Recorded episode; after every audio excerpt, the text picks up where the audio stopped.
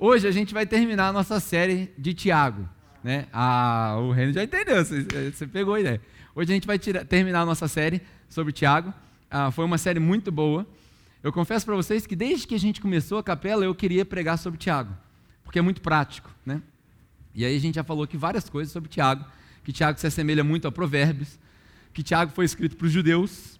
Ah, a gente tem uma certa dificuldade de entender o que que Tiago está querendo dizer, porque as, a, a, linguagem é muito, a linguagem é muito, faz muita analogia ao contexto judaico, né? então a gente tem uma certa dificuldade de entender, por isso a gente precisa explicar, por isso a gente precisa é, entender o contexto. A gente já falou aqui que era para os cristãos que estavam sendo perseguidos, né? os, os judeus que se transformaram em cristãos, que se tornaram cristãos, que estavam sendo perseguidos. Enfim, tem muita coisa para falar. E aí, como é muito prático, eu não sei se, se vai ficar tudo bem para vocês, porque eu sei que essa série é uma das séries que a gente se aprofunda em Bíblia, mas como é muito prático, hoje eu queria terminar com uma mensagem super prática. Assim, vamos botar em prática, né? E pode parecer um pouco distante do que a gente fez nessa série, mas o meu objetivo é esse. E aí, para a gente começar, eu lembrei de uma história, quando a Bianca tinha dois anos de idade, dois anos mesmo, a idade da Isabel. Ela estava começando a falar, a Bianca foi muito adiantada, então ela falou mais cedo, a, a capacidade cognitiva dela era um pouco adiantada. E aí eu, eu fiz um teste com ela. Em inglês, a gente tem uma expressão que chama delayed gratification, que significa gratificação postergada. É, é, é, muito comum a gente usar esse termo na nossa sociedade, dizendo que a gente é uma sociedade do micro-ondas. A gente não sabe esperar as coisas, a gente quer tudo instantaneamente. Né? A sociedade do Netflix, que liga o filme está lá. E aí a gente acostumou a ser assim. Mas em inglês, essa expressão delayed gratification a gente usa para ensinar que se você esperar, né, coisas boas acontecem para aqueles que esperam. Então eu queria ensinar essa lição para a Bianca, né, sobre delayed gratification, que é uma, uma coisa que a gente faz com crianças, isso foi até um teste sociológico, que você chega para a criança e fala assim, ó, tem aqui dois doces. Se você quiser comer agora, você fica com um. Se você puder esperar, eu vou te dar dois quando a gente chegar em casa. Bianca tinha dois anos.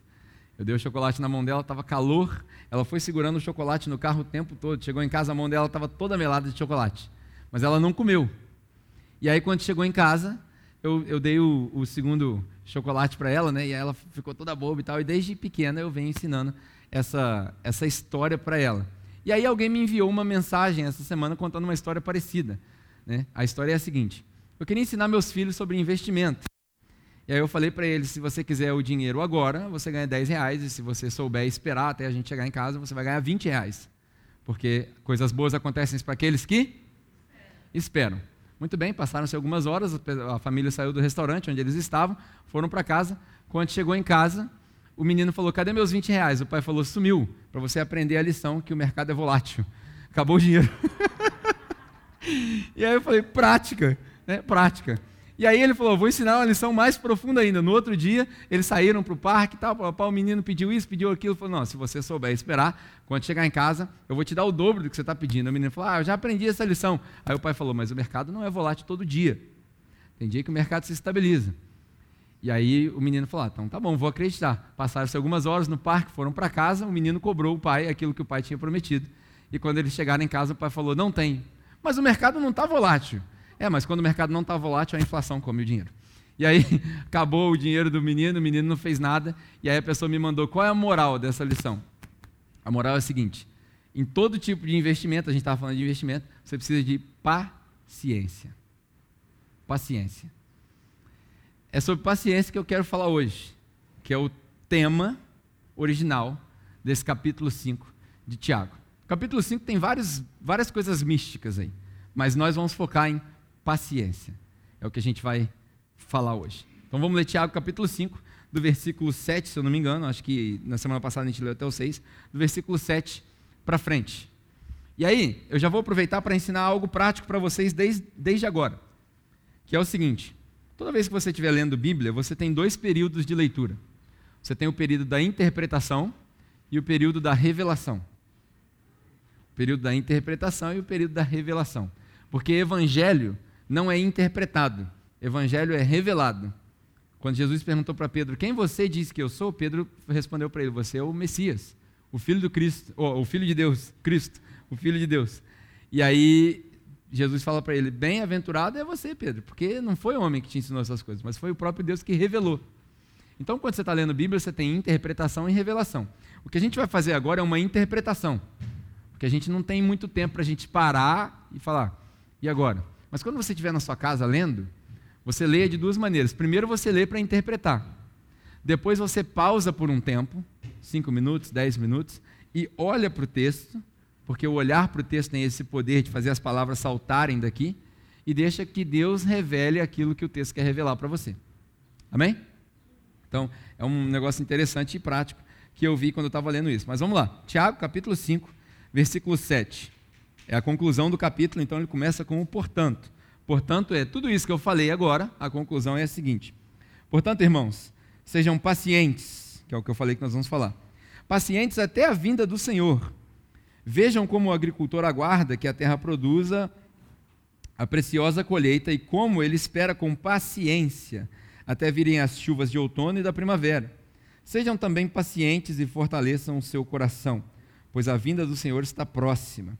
Irmãos, não se queixem uns dos outros, para que não sejam julgados. O juiz está às portas. Antes da gente falar da volta de Jesus, que a gente já vai abordar nesse texto, eu quero te dar uma dica aqui. Ele fala das chuvas de outono e das chuvas da primavera. Naquela região, pelo menos diz, diz a lenda, né, e, e nessa época, quando ele cita essas duas chuvas, né, algumas traduções dizem as chuvas tardias. Quando ele cita isso daqui, ele, ele tem uma, uma coisa por trás que os judeus entendiam e nós não entendíamos. As chuvas de outono, que vêm antes da primavera, elas servem para encharcar o solo. Já as chuvas da primavera servem para brilhantar os frutos que vão nascer. Na nossa vida é assim também, se a gente for tirar um princípio. Às vezes a gente precisa ser encharcado, não tem muita coisa para mostrar. E às vezes tudo aquilo que foi encharcado, é aí que Jesus fala dos frutos quando ele vê a videira. Lembra daquela, daquela a figueira, da parábola da figueira, que Jesus passa pela figueira e ela tinha aparência de fruto, mas não tinha fruto? Lembra disso? Quem lembra dessa passagem? Às vezes a gente quer mostrar muita coisa na nossa vida, mas não encharcou o solo. Às vezes a gente precisa encharcar. Já dá uma pregação isso daí. Vocês não pegaram o espiritual aí, mas às vezes você precisa ser encharcado pelo Espírito para depois começar a mostrar fruto. Tem muita gente querendo mostrar fruto sem estar encharcado pelo Espírito. Aí não vai adiantar. Então, fica aí a dica dessa leitura também. Certamente os leitores de Tiago entenderiam isso, dessas duas chuvas. E a gente ah, nem sempre consegue perceber, porque passa despercebido, não faz parte da nossa cultura. A maioria de nós aqui não mexe com a agricultura. Né? Então, nós não saberíamos. Aí ele continua, irmãos. Uh, tenham os profetas que falaram em nome do Senhor como exemplo de paciência diante de sofrimento.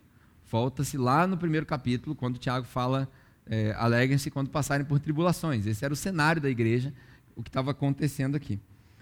Aí ele diz assim: Como vocês sabem, nós consideramos felizes aqueles que mostraram perseverança. Vocês ouviram falar sobre a perseverança de Jó e viram o fim que o Senhor lhe proporcionou. Todo mundo aqui conhece a história de Jó? Todo mundo aqui conhece a expressão paciência de Jó? O que é a paciência de Jó?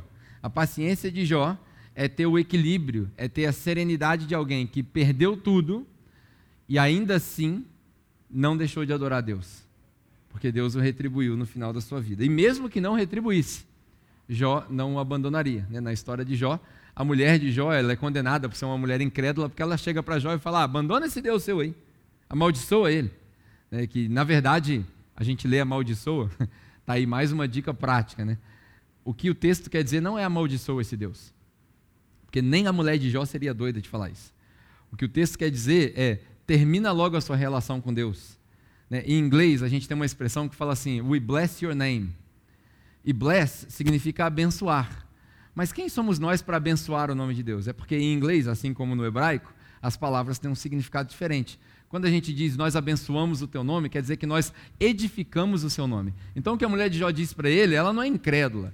A mulher de Jó fala o seguinte: ó, termina a sua relação com Deus, é como o médico fala para o paciente em, em estado terminal: chama a sua família para colocar as coisas em ordem para você se despedir.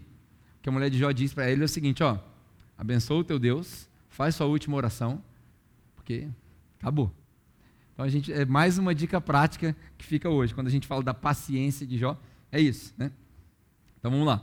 Vocês ouviram falar sobre a perseverança de Jó e viram que, no fim, o que o Senhor lhe proporcionou. O Senhor é cheio de compaixão e misericórdia.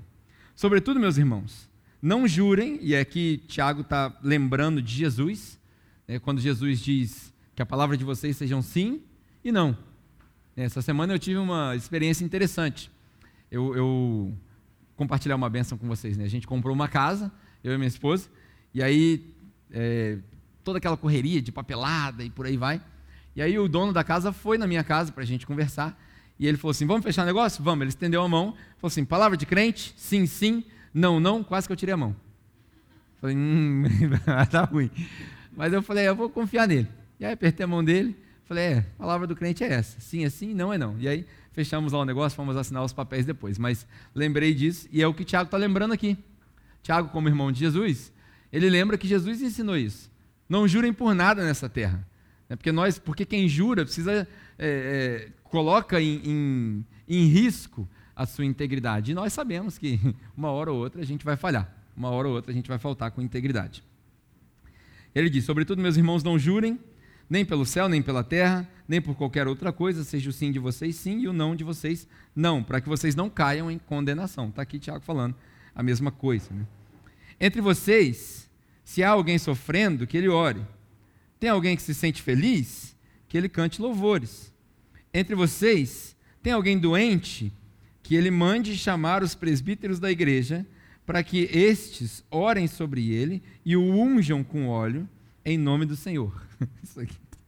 Isso aqui é, nós vamos falar isso aqui já já. Ah, a oração feita com fé curará o doente. Presta bem atenção no que eu vou falar, porque hoje nós vamos destruir muita coisa. A oração feita com fé curará o doente o Senhor o levantará. E se houver cometido pecados, ele será o quê? A fo a, o foco está aqui. Presta atenção. E se houver cometido pecado, ele será perdoado. Portanto, não vou explicar isso aqui logo de uma vez, porque senão a gente vai esquecer. A gente precisa quebrar uns paradigmas e, e, e destoar algumas coisas. Vamos voltar lá. Tem alguém doente? Porque as duas primeiras partes, embora seja escrito para o judeu, né, talvez você não percebeu, mas quando ele fala assim, ó, é, tem alguém sofrendo? Ora. O que, que é isso? Isso é um reflexo do judeu que aprende com salmos.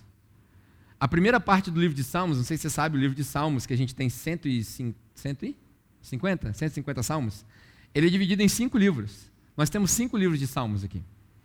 E do, os dois primeiros livros são os Salmos dos Lamentos. Eles estão passando por guerra, e aí Davi e os outros autores de Salmos estão escrevendo, falando: Deus, nós estamos sofrendo. Então o judeu ele aprende a decorar os Salmos para num momento de aflição ele diz: O Senhor é o meu socorro bem presente no momento da, da angústia ou da aflição. Ou aquele que habita na sombra do Altíssimo. Então ele tem esses salmos como um refúgio para ele. O Senhor é o meu refúgio, o Senhor é a minha fortaleza. E aí quando ele chega nos salmos da esperança, né, porque o judeu, ele, todo ano ele ia para o tabernáculo, todo ano ele ia para Jerusalém, e aí quando ele chegava em Jerusalém, havia uma escadaria com eu não sei quantos degraus tinham, alguns dizem que tem 150 degraus, porque tem 150 salmos, enfim, eu não sei. Mas eles iam subindo aquelas escadas e eles iam cantando os salmos, do 120 até o 130, se eu não me engano, agora não me lembro exatamente quais são eles. Mas um desses salmos diz: Eu olho para o alto, de onde vem o meu socorro, é o salmo 121. Meu socorro vem do Senhor. Teoricamente, nesse momento era o momento que eles paravam, todo mundo tocava lá os trompetes, ah, festejava, por quê? Porque estavam chegando no final da escadaria. O que, que significa o final da escadaria? É o final do meu sofrimento. Eu cheguei no final do sofrimento e entrei no templo agora para quê? Para oferecer meu sacrifício para Deus, para ser perdoado dos meus pecados, para poder voltar. Por isso que aquele que ora a oração da fé curará e perdoará os seus pecados. Está entendendo? Porque quando o judeu lê isso daqui, por exemplo, quando ele fala assim, ah, quem está doente, né, as duas primeiras partes, quem está quem tá feliz canta, quem está, quem está escrito aqui?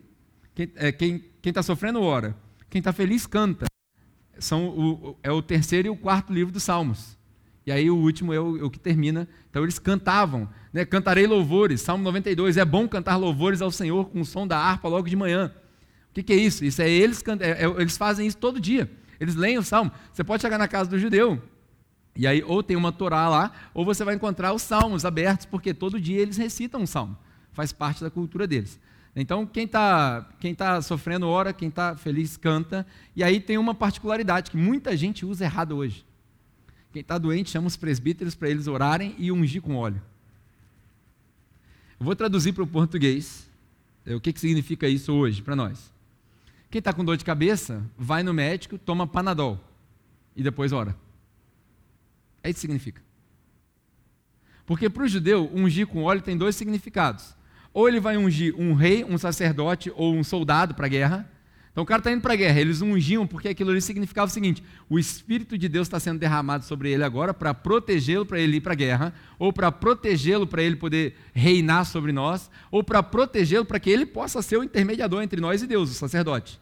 Mas aí Paulo fala para Timóteo: já não tem mais sacerdote, agora tem um sacerdote, um mediador entre um homem e Deus, é o Cristo. Então acabou o sacerdote. Então para o judeu a unção ou era isso, essa unção do poder da proteção, ou era uma unção medicinal, porque o azeite, o óleo, tinha uma propriedade medicinal. Alguém tomava uma espadada, rasgou, como é que o cara botava aqui? Não tinha metiolate naquela época.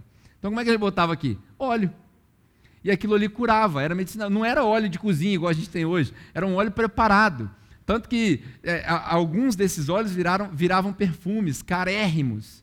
Então esse óleo era medicinal. O que, que Tiago está dizendo aqui? Tem alguém doente? Chama o pessoal da igreja, por quê? Porque dentro da igreja existiam também os curandeiros. Essa, essa palavra, o curandeiro das tribos indígenas que a gente tem hoje, isso era comum, porque tinham os, os que tinham o dom da cura. Ah, como assim, Pedro? 1 Coríntios capítulo 11. Alguns têm dons de línguas, outros de interpretação, alguns têm dom de cura. Está lá? Então tinha gente dentro da igreja que Deus levantava que era médico, que entendia de medicina, que entendia de enfermaria, de enfermagem, não enfermaria não, de enfermagem. Era gente que tinha conhecimento de medicina. Então, que, como é que fazia para. Quebrou o pé do cara? Como é que fazia? Não tinha gesso naquela época. Então tinha que colocar a tala de uma determinada maneira. Então tem alguém doente? Chama os presbíteros, e aí não quer dizer presbíteros necessariamente, quer dizer os anciãos da igreja, porque a gente tem costume de classificar as pessoas na igreja como diácono, presbítero, evangelista, pastor, bispo, apóstolo, anjo, arcanjo. Né? Tem vários demônios dentro da igreja também, mas enfim, a gente vai classificando as pessoas. Não tem nada a ver isso daqui. O presbítero aqui é só o ancião. É o ancião. Os mais velhos da igreja. Quem eram os mais velhos? Eram os que tinham esse conhecimento, essa propriedade, para poder operar na parte medicinal. Então, tem alguém doente? Pelo amor do nosso Deus. Quando tiver alguém doente na nossa, no nosso convívio, está lá no hospital, não vai para o hospital com a garrafa de azeite. Porque não adianta, aquele azeite lá não adianta. Ah, mas eu faço porque na intenção do meu coração. Então agora eu já destruí a intenção do seu coração, porque agora você tem conhecimento. Não precisa mais disso. Essa semana eu recebi uma ligação de um. Eu não estou falando isso por mal, não, porque conhecimento é bom. Eu recebi uma ligação de, um, de uma amiga hoje que está na Europa, né, há dois dias atrás. E ela falou assim: Cara, eu não aguento mais, porque tem uma irmãzinha pentecostal aqui que me chamou para orar às três horas da manhã e tal. Papai, o que, que eu faço? Vai orar, ué. Você está precisando mesmo? Sua vida está uma bagunça? Vai orar. Três horas da manhã a fila é curta. Né? Para quem acredita na terra plana, para quem acredita na terra plana, né? a fila é curta. Mas enfim, é, vai orar lá e, e, e, vamos que vamos. Aí, depois de muita brincadeira no telefone, eu falei para ela: então, faz o seguinte, já que né, você vai orar, você não vai desrespeitar a irmã, enfim, vai lá, participa, mas chama ela para sua casa um dia. Faz uma pizza lá e tal, fala assim: irmã, é, vem aqui que eu, é, eu quero fazer uma oração também, mas vamos fazer do meu jeito dessa vez? Sem gritar, porque eu não acho que Deus é surdo. Né? Vamos fazer do jeito. Eu vou te mostrar como eu oro. Aí a gente convive junto. Eu oro assim, você ora assado. Né? A irmãzinha chamou ela para fazer uma campanha de sete voltas em volta da igreja. Aí, aí eu falei para ela, vai, vai fazer exercício, faz um acordo com a irmã, ela dá sete, você dá 14. Você dá correndo. E aí na hora que ela acabar sete voltas, você para, respira e ora com ela. É, tudo é uma questão de se adaptar. Não precisa, gente. A gente não precisa de campanha de sete voltas. Jericó já caiu, ninguém está em guerra, entendeu? Então, assim, isso é prática. Quando a gente lê isso daqui para Tiago, o judeu entendia de uma maneira totalmente diferente da nossa. Não tinha ninguém indo com a garrafa do azeite lá, não era isso. Era outra coisa, era uma propriedade medicinal. E aí ele fala: quando o cara orar, ele vai ser curado. Por quê? O que, que é isso? Isso é a confiança do judeu no seguinte: nós temos medicina e nós temos o médico dos médicos. Está entendendo? Então nós herdamos essa confiança. A gente não herdou a seguinte, a, a gente não herdou a ignorância. Ignora a medicina, vamos para o médico dos médicos. Não, a gente herdou a sabedoria dos judeus. Nós temos a medicina e o médico dos médicos. Quando a medicina não resolve, aí a gente ora para Deus operar. Agora, está com dor de cabeça? Cara, toma um Panadol. É, é como se Deus estivesse falando assim: Eu já te dei a resposta da oração. Aí na caixinha de remédio da sua cozinha. Toma lá e, e vai resolver. Não quer dizer que você é menos espiritual por isso. Tem algum problema em orar? Claro que não. O problema é você só orar e não tomar o remédio. Porque uma hora você vai se decepcionar. E aí o que, que vai acontecer? Você vai. Lembra daquela série que a gente fez, da Bíblia para gente grande? Você vai se deparar com perguntas da sua, da sua, perguntas da sua idade adulta que a fé da infância não responde mais. Ah, é, é a mesma coisa que você está com dor de cabeça e ora e não toma remédio, é pedir para dar beijinho no machucado que vai sarar. Dá um beijinho que vai sarar. Não sara. Não sara nada o beijinho. É, a gente faz isso para criança. Se você já cresceu, como Paulo dizia, né, vamos deixar o leite, vamos deixar as coisas elementares de lado um pouco e vamos aprofundar um pouco mais. Amém? Machuca, né, quando a gente tira as muletas das pessoas. É, os seus pecados serão perdoados, que é a história que eu contei da escadaria. Portanto, confessem os seus pecados uns aos outros. Aí aqui está aqui tá a frase que a Igreja Católica usa para justificar a confissão de pecados para o padre, como se o padre tivesse poder de perdoar os pecados. Né? Aqui está escrito claro: confesse os seus pecados uns aos outros. O que é confessar os pecados uns aos outros? É você viver em família, você viver em comunhão e ter liberdade com algumas pessoas para falar, cara, não estou bem, preciso de ajuda. Porque a igreja não é um exercício de uma pessoa pastoreia várias. São várias pessoas pastoreando várias pessoas. É mútuo. Hoje eu ensino, amanhã você ensina. Hoje eu oro, amanhã você ora. Enquanto a gente ficar preso nessa ideia de que a igreja ela é o reflexo do pastor da igreja, a gente vai continuar vivendo uma empresa, um negócio, uma mentira, uma falcatrua e não vai viver o que Deus quer para nós como igreja. Enquanto a gente não tiver mais pregadores, enquanto as pessoas não souberem quem é o pastor da igreja aqui, que as pessoas chegarem aqui e ficarem confusas, falar quem é o pastor da igreja aqui? E a gente começar, o pastor da igreja é Jesus, o pastor da igreja é Jesus. Enquanto a pessoa não tiver dificuldade de identificar quem é que lidera isso daqui, nós não estamos sendo igreja ainda. A gente está sendo uma empresa. Uma empresa que domingo, todo domingo tem uma palestra, até uma palestra boa, fala de Bíblia, faz bem para nós, mas não é igreja. Por isso que eu repito e repito e repito que domingo não é igreja. Domingo é uma reunião estratégica, no máximo, uma reunião estratégica para mostrar para quem não é igreja como é bom ser igreja.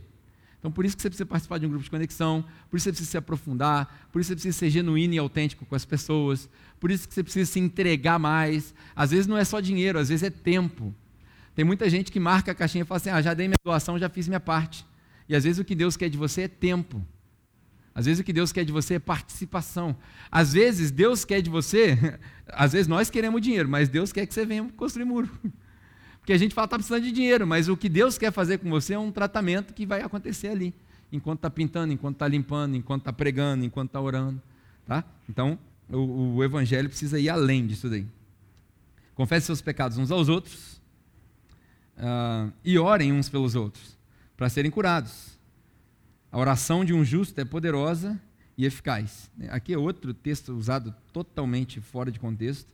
Uh, o que ele quer dizer aqui é: orem uns pelos outros para que vocês sejam curados. A palavra curados aqui é a mesma que salvos, é a mesma que perdoados seus pecados, é a palavra sozo, que é da onde a gente tira, por exemplo, soteriologia, que é o estudo da salvação e por aí vai.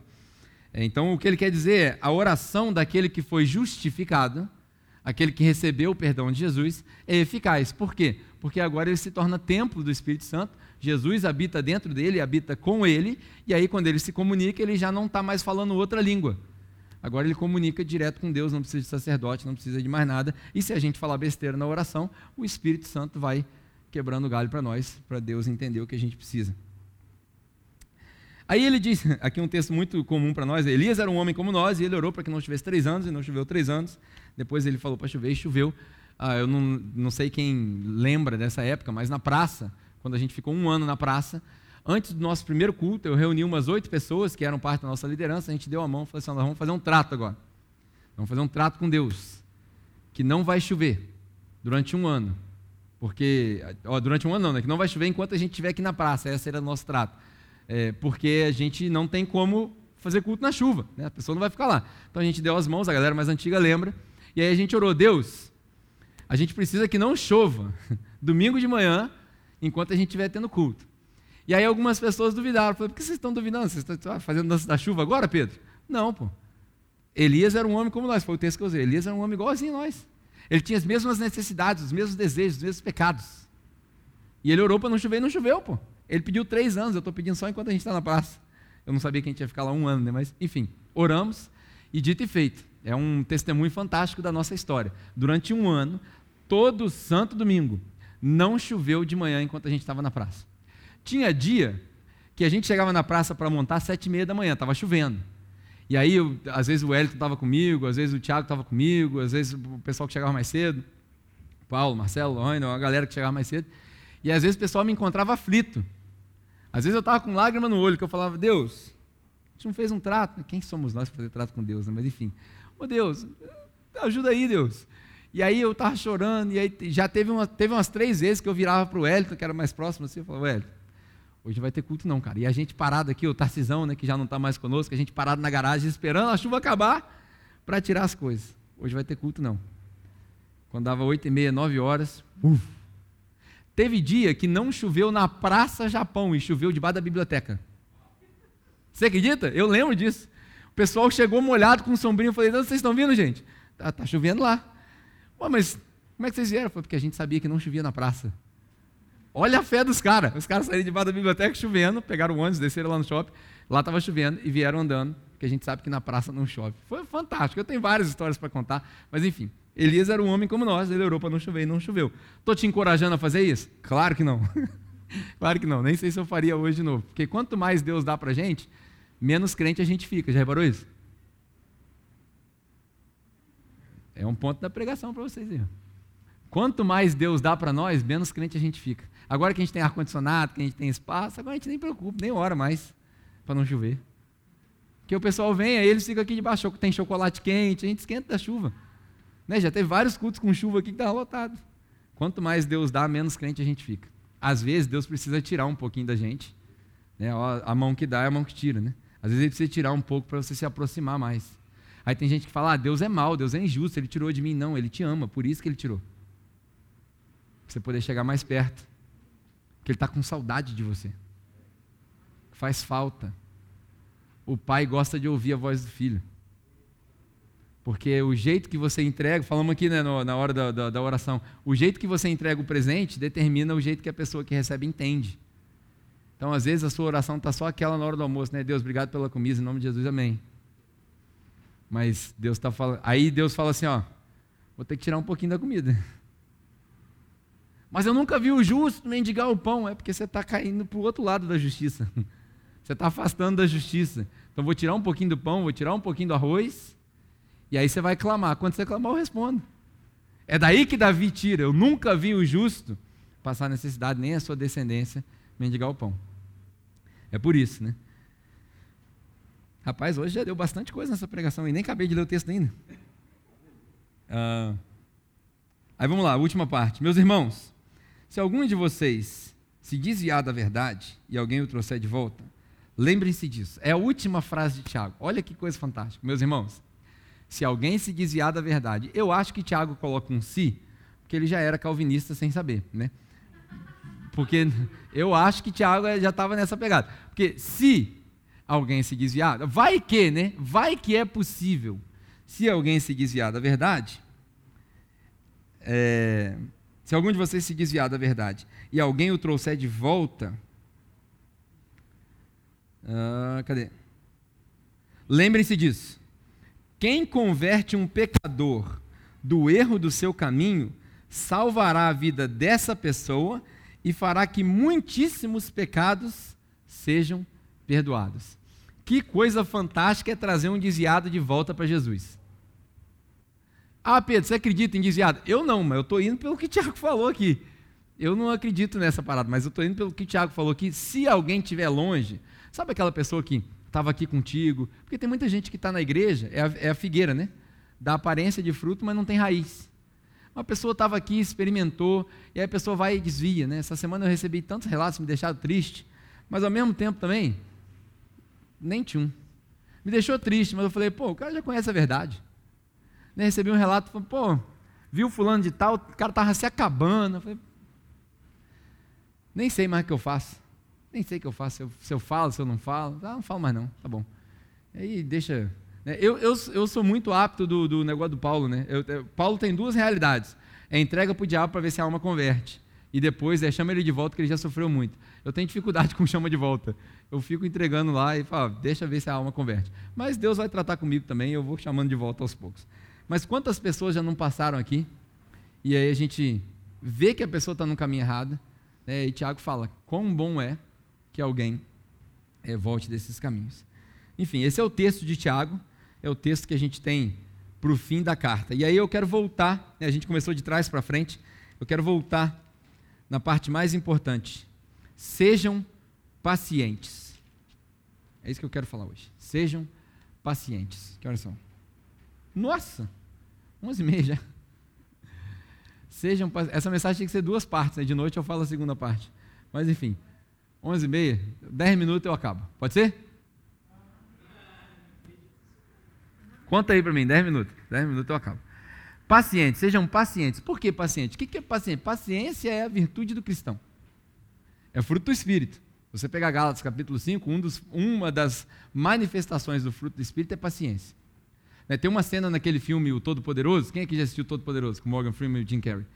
Que aí o Morgan Freeman chega para ele, tem um cachorrinho bebendo água ali, e ele fala: Você acha que se você pedir para Deus ser uma pessoa carinhosa, ele vai te transformar numa pessoa carinhosa? Não. Ele vai te dar oportunidades para ser uma pessoa carinhosa. Aí ele vai e coloca o um potinho de água para o cachorro, o um potinho de biscoito para o cachorro e tal. É assim também com paciência. Você acha que se você dobrar o seu joelho e orar falar assim, Deus, me faz uma pessoa paciente, aí a pessoa interrompe a sua oração, você fala, pô, estou orando aqui, peraí.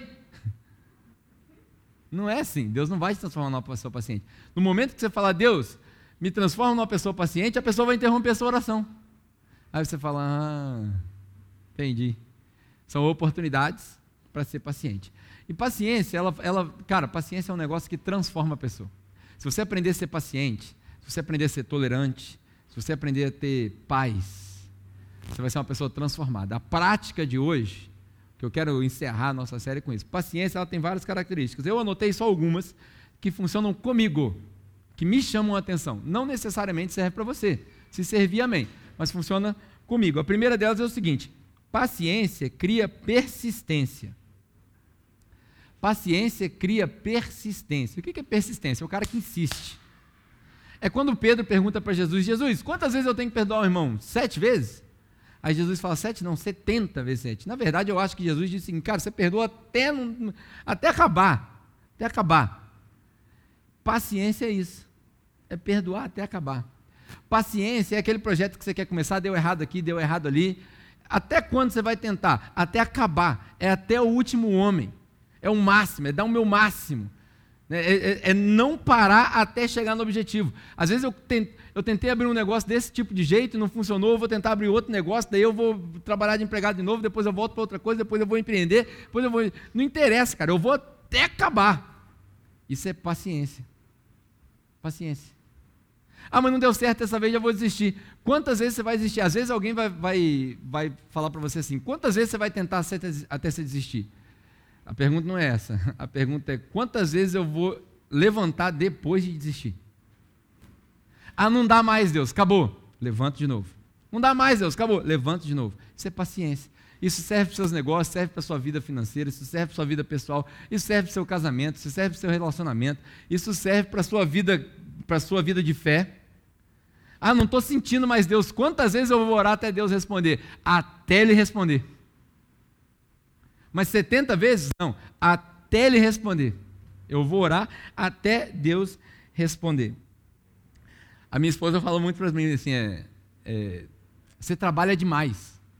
Tem gente que acha que eu só trabalho domingo, né? Uma brincadeira que a gente fala. Você trabalha demais. Não, não é eu trabalho demais, é que eu me importo demais. Você precisa se perguntar isso. Porque às vezes a gente confunde atividade com progresso. Só porque você está ocupado o tempo todo não significa que você está progredindo. Às vezes você está ocupado fazendo um monte de coisa, mas não está levando lugar nenhum.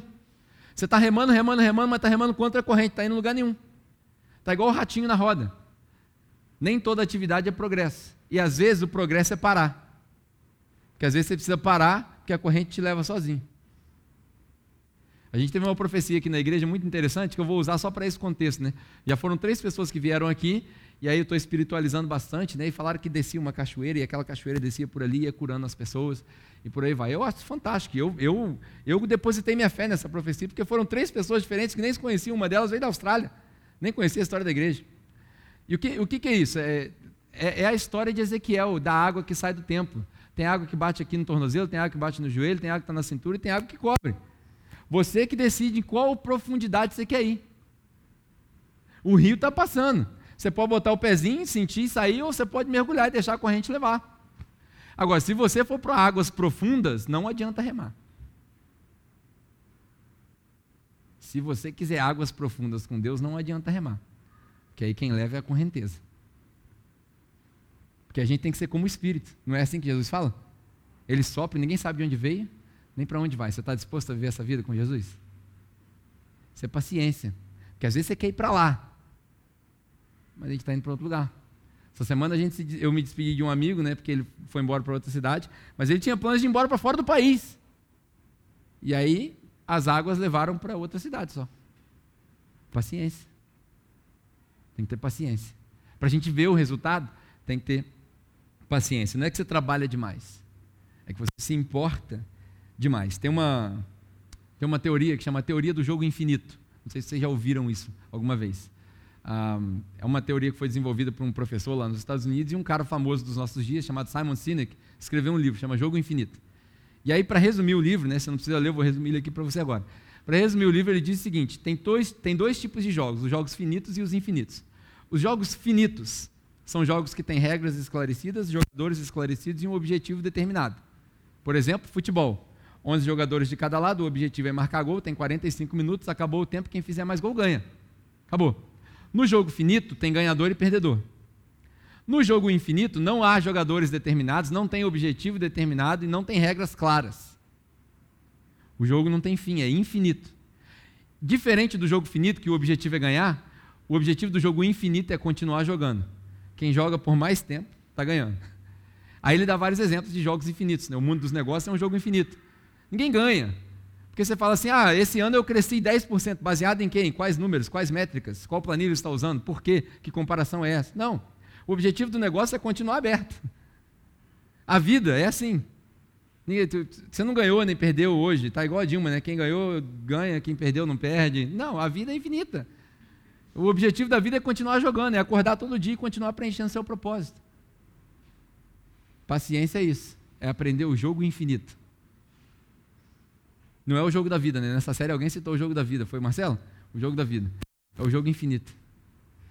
Paciência cria persistência. Segundo, a paciência desenvolve resiliência.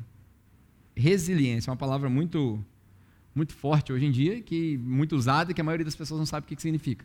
Você sabe o que é resiliência? Vou usar o português bem claro agora do carioca. É quanta porrada você aguenta levar. Porque uma coisa é a persistência. Vou tentar, tentar, tentar. Só que é muito fácil tentar quando não tem peso nas costas. Eu lembro quando eu fui embora do Brasil para Nova Zelândia, eu fui embora, eu estava recém-casado. Eu não tinha filhos. E lá eu encontrei com famílias que foram embora e migraram com filhos. Esses caras estavam carregando muito mais peso que eu. É como se a gente fosse fazer uma corrida. Ah, nós vamos fazer uma corrida de 100 metros. Eu saio só eu, short e o tênis. O cara sai com três pessoas no ombro dele. Quem vai ganhar? Eu vou ganhar. Pô. Pode ser o Usain Bolt ou outro. Eu vou ganhar porque tem muito peso carregado. Resiliência é isso. A paciência, ela desenvolve, primeiro, ela cria persistência, para você tentar, tentar, tentar até acabar. Mas no meio do caminho de tentar, tentar, tentar até acabar, você vai precisar desenvolver resiliência. Bem-aventurado é aquele que aguenta até o final, pois esse herdará a coroa da vida. Aguenta até o final, resiliência. Quanto peso eu consigo carregar? Essa na noite passada, a gente foi numa festa de, de criança, e aí eu estava conversando com algumas pessoas, eu falei, cara, eu não acabei os meus slides, tal, pá, pá, preciso ir para casa. Conclusão, eu saí da festa, era quase meia-noite. Cheguei em casa, e aí vai tomar banho, as crianças, tal, pá, pá, pá. A gente foi dormir, né, a minha esposa e as crianças foram dormir quase uma hora da manhã. Eu fui dormir quase três horas da manhã. E aí, o pessoal chegou aqui de manhã, algumas pessoas perguntaram, e aí, conseguiu? Eu não tenho essa opção de não conseguir. Isso é resiliência. Eu dormi umas três vezes quando eu estava fazendo. Estava preparando esses slides aí, acabando a minha mensagem e tal, orando mais um pouco, e aí você vai orar, você dorme em cinco minutos, aí acorda. Enfim, eu fui dormir mesmo quase três horas da manhã. Quando deu de manhã, eu estava de pé. Por quê? Porque eu não tenho essa opção. É a famosa história do general que queimou os barcos. Todo mundo conhece essa história? Não? O general foi à guerra. É uma história antiga. Associa-se essa história ao, ao, ao, exército, se eu não me engano, ao exército mongol, enfim, quando eles foram para uma batalha. E essa, isso aí já se repetiu várias vezes nas, nas guerras recentes, mas foram para uma batalha e o general sabia que o exército que o encontraria na praia era dez vezes maior do que o exército que ele tinha nos barcos. Assim que eles descem na, na praia, ele manda queimar todos os barcos. Queima os barcos. Quando ele queima os barcos, todo mundo chega na praia e ele fala assim: agora tem uma notícia para dar para vocês. O exército que nós vamos enfrentar é dez vezes maior do que o nosso exército. Eles olham para trás: cadê o barco? Por que você queimou o barco? Porque agora ou você luta ou você morre. Isso é resiliência. Resiliência é isso. Quanto peso você aguenta carregar? Primeiro, persistência. Eu vou tentar até quando? Até acabar. Eu não paro no meio. Várias pessoas que começam a andar junto com a gente e aí somem. Por quê? Porque não tiveram persistência. E às vezes, na tentativa de persistência, faltou resiliência. Como é que desenvolve resiliência? É paciência. Ah, mas hoje não foi o que eu queria. Amanhã não foi o que eu queria. Depois de amanhã não foi o que eu queria. Aqui na igreja, porque a igreja é o, é o corpo de Cristo, nós temos uma missão de anunciar o Evangelho. Então a gente dá os braços para poder anunciar o Evangelho. Eu não estou aqui para te agradar, para fazer carinho em você, para fazer se sentir bem. Nem você. A gente está aqui para proclamar o Evangelho juntos. Amém? Vocês entenderam que essa é a missão da igreja? Então todo mundo tem uma missão. Eu não estou aqui para ficar passando a mão na sua cabeça. Eu estou aqui para, ó, vamos para lá, ó, lá que é a missão. Ó, nós vamos pregar o Evangelho, nós vamos sinalizar o rei, nós vamos fazer. É isso aqui que nós vamos fazer. E aí a pessoa que dá o braço e entende, ela vai andando, ela não precisa desse cuidado, desse mimimi todo e tal. Ela não precisa, porque ela entendeu a missão. Isso aqui está mais para um quartel-general de soldados do que para um hospital. O pessoal fala que igreja é hospital. Ninguém gosta de hospital. Ninguém quer ficar no hospital. Por isso que as pessoas não param em igreja, porque acham que igreja é hospital. Está curado, vai embora. Não. Igreja não pode ser hospital. Ninguém gosta de hospital. Ninguém quer ir para o hospital voluntariamente. Então aqui está mais para um quartel-general de recrutamento de soldados para a missão. E aí, vamos para cima. Paciência faz isso. Eu, eu, lembro que o Serginho, quando chegou na igreja, por exemplo, é, nos dois primeiros anos dele, ele teve crise comigo. Que ele falava para mim assim, na, na boa mesmo, falava assim, cara, eu estou achando que está faltando Bíblia aí na igreja. Faltando pregação com Bíblia, está muito rasa as suas pregações. Eu falei, eu sei, cara. É porque não é para você é para as pessoas que não têm esse entendimento. Ele, não, mas tem que ter, tem que ter, tem que ter. Eu falei, eu sei, vai chegar o tempo. Aí quando chegava no meio do ano, que a gente tem essas séries expositivas, ele chegava para mim, agora tá bom, hein? Agora tá maneiro, agora eu estou me abastecendo e tal. Até que mais ou menos no terceiro ano que ele estava caminhando comigo, ele chegou para mim e falou assim, agora eu entendi, caiu a ficha, né? Agora eu entendi. Não é para mim. Aí quando chegou gente nova, que não, não vou citar para não, não ser indelicado, chegou gente nova, as pessoas tinham a mesma reclamação. Aí eu fiquei assistindo o Serginho falando para eles: é porque não é para você, cara. Eu falei: ó, oh, funcionou. funcionou. O que, que é isso? Paciência. Porque se ele não tivesse persistência e resiliência de aguentar esse tempo todo, ele não estaria aqui. E a gente não estaria vivendo o que a gente está vivendo. Ele podia estar até melhor. podia estar melhor, mas a gente não estaria vivendo as experiências únicas que Deus separou para nós aqui. Né? Paciência faz isso, desenvolve resiliência. Terceiro, eu estou quase acabando, tem quatro pontos só. Terceiro, ah, ela aumenta, paciência aumenta a sua abrangência. Tudo rima, né? Para você poder pra você gravar. Mas ela aumenta a sua abrangência. O que, que é isso?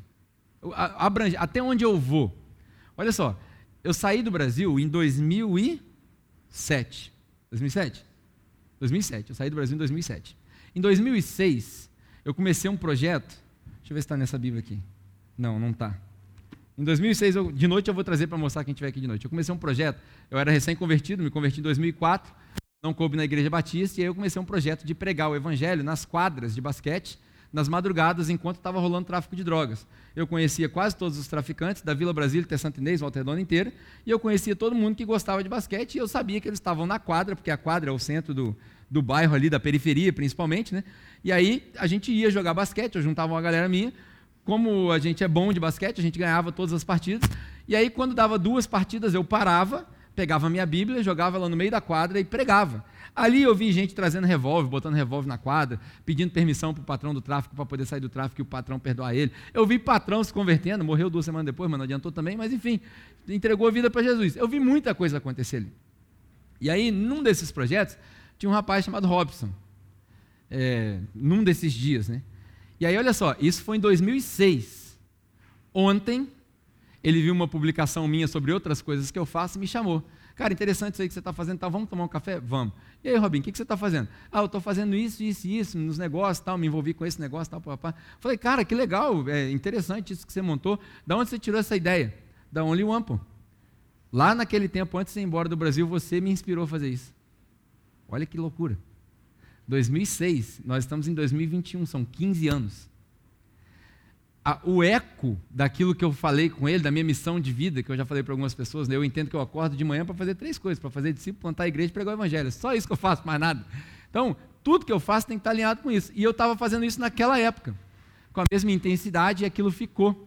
Durou 15 anos e ele montou um negócio baseado naquele projeto que chamava Only One, porque tudo convergia em Deus. Então tudo que a gente fazia era para Deus, jogar basquete é para Deus. Eu lembro que teve uma velhinha na, na Igreja Batista Central que a gente, a gente falou uma, um domingo do que, que a gente estava fazendo, jogando basquete, estava entrando um monte de favelado dentro da igreja, um monte de gente doida dentro da igreja. A igreja, tradicionalmente, gente de classe média e branca, um monte de gente preta entrando dentro da igreja, o cara ficou assustado. E aí a gente explicou o que estava acontecendo. No domingo seguinte veio uma senhorinha na hora do testemunho da igreja batista, quem já foi de igreja batista tradicional aqui sabe o que eu estou falando, do testemunho, né? Aquele, aquela hora que a pessoa fala, ah, Deus, tá, Deus foi bom para mim, e sempre começa assim, né? Deus é bom comigo e tal, enfim. Aí ela levou uma pilha de pano de prato, assim, ó, que ela tinha feito é, bordado. E aí o pastor perguntou, irmã, o que, que, é isso? Nem lembro o nome da irmã, o que, que, é isso? Falou, eu vi os meninos falando que tudo que a gente faz é para Deus. Colossenses 3,17 era o versículo base do nosso projeto. Né? Tudo que você fizer, bebendo, comendo, seja lá o que for, seja para Deus. Eu vi os meninos falando que tudo que a gente faz é para Deus. Eu não sei jogar bola igual eles, ela falou jogar bola, né? Não sei jogar bola igual eles, mas eu sei fazer pão de prato. Então fiz pão de prato para trazer aqui para a igreja. Os irmãos quiserem comprar, eu vou doar todo o dinheiro. E aí ela falou até o nome errado do negócio, falou, é, nem lembro o que, que ela falou, mas ela não conseguiu falar um leão, porque era humilde, tadinha, não conseguia falar. E aí ela falou, eu fiz porque os meninos falaram que tudo que a gente faz é para Deus. Você vê, ecoou. E aí as coisas vão influenciando, né? O que, que é isso? Se você tiver paciência, Fala, cara, eu sei o que eu estou fazendo. Vai aumentar a sua abrangência aos poucos. A voz vai indo mais longe. O eco vai atravessando barreiras. É, é, tem muita gente que às vezes vem congregar aqui com a gente e fala assim: pô, mas isso aqui é por quê? Aquilo ali é por quê? Não entendi isso, não entendi aquilo e tal. Por que, você não faz diferente? Por que, você não faz com, do mesmo jeito que o outro fulano de tal faz? E eu aprendi isso da Austrália e levo isso comigo, né? Por quê? Eu sei quem eu sou, eu sei para onde eu vou e eu sei como a gente deve fazer o que tem que fazer.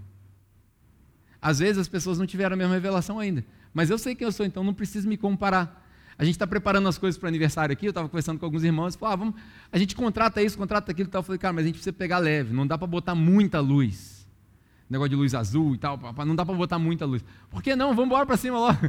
Eu falei, cara, não dá para botar muita luz, sabe por quê? Senão o nosso povo vai acostumar com isso daí e não é isso ainda. Eles precisam, eles precisam ter maturidade suficiente para ter um encontro com Deus, com o Espírito Santo, sem os penduricalhos, como diz Marcelo. Tem que ser assim, ó, com a luz acesa. É lógico que às vezes dá uma diminuída na luz, deixa as pessoas mais confortáveis e tal, mas enquanto a gente não conseguir proporcionar uma experiência de encontro com Deus sem manipular, não adianta a gente fazer a manipulação, porque vai entrar no domingo, vai sair na segunda, vai voltar a mesma coisa. Então, é, o que a gente está tentando fazer é isso. Lógico que vai ter uma ornamentação diferente, é aniversário, nós vamos celebrar. Mas a gente tem que tomar cuidado para manter o equilíbrio, para não virar mais um show. Paciência, ela cria persistência, ela desenvolve resiliência, ela aumenta a abrangência. E por último, a última reflexão, ela aperfeiçoa a sua competência. Paciência aperfeiçoa a sua competência. É, isso aí serve para todas as áreas eu falei da Vanessa aqui mais cedo, o dentista, por exemplo, ele não, no primeiro dia de faculdade ele não está operando. O médico ele precisa fazer residência. O engenheiro precisa de uma determinada experiência. Pedreiro precisa de experiência. Eu que o diga. Eu fiz um muro que caiu. Por quê? Porque não tem experiência. A paciência, ela aprimora a sua competência. Quanto mais paciente você for, mais competente você vai se tornar naquilo que você se propôs a fazer. Ah, eu tentei agora não deu certo. Ah, eu comecei a fazer jiu-jitsu, não consigo encaixar o golpe. Ah, eu comecei a trabalhar com investimento, só perdi dinheiro. Ah, eu quero pregar, mas eu ainda não sei falar em público. Ah, eu, eu tive meu primeiro filho, mas meu filho não me obedece. Não vai para o segundo. Brincadeira. Tem, as coisas precisam de paciência. Paciência. Se você tiver paciência, isso vai aprimorar a sua competência. E aí, quanto mais competente você for, maior a sua autoridade. Tem coisas hoje que eu não me meto a conversar com ninguém. Agora, tem coisas que eu entro em qualquer círculo. Porque já são alguns anos, algumas dessas coisas fazem décadas que eu faço. Então eu entro em qualquer círculo. O que é isso? É soberba? Não. Isso é saber quem eu sou, saber o que eu tenho que fazer e como eu devo fazer o que eu tenho que fazer. Paciência ao longo dos anos. Quantas vezes eu já me peguei imitando pregadores? Quem prega aqui passa por isso. Você não desenvolve sua identidade assim, ó. Primeiro você começa imitando alguém, você imita o outro, imita o outro, imita o outro. E eu estou constantemente tentando aprimorar. O que, que, é isso? Paciência.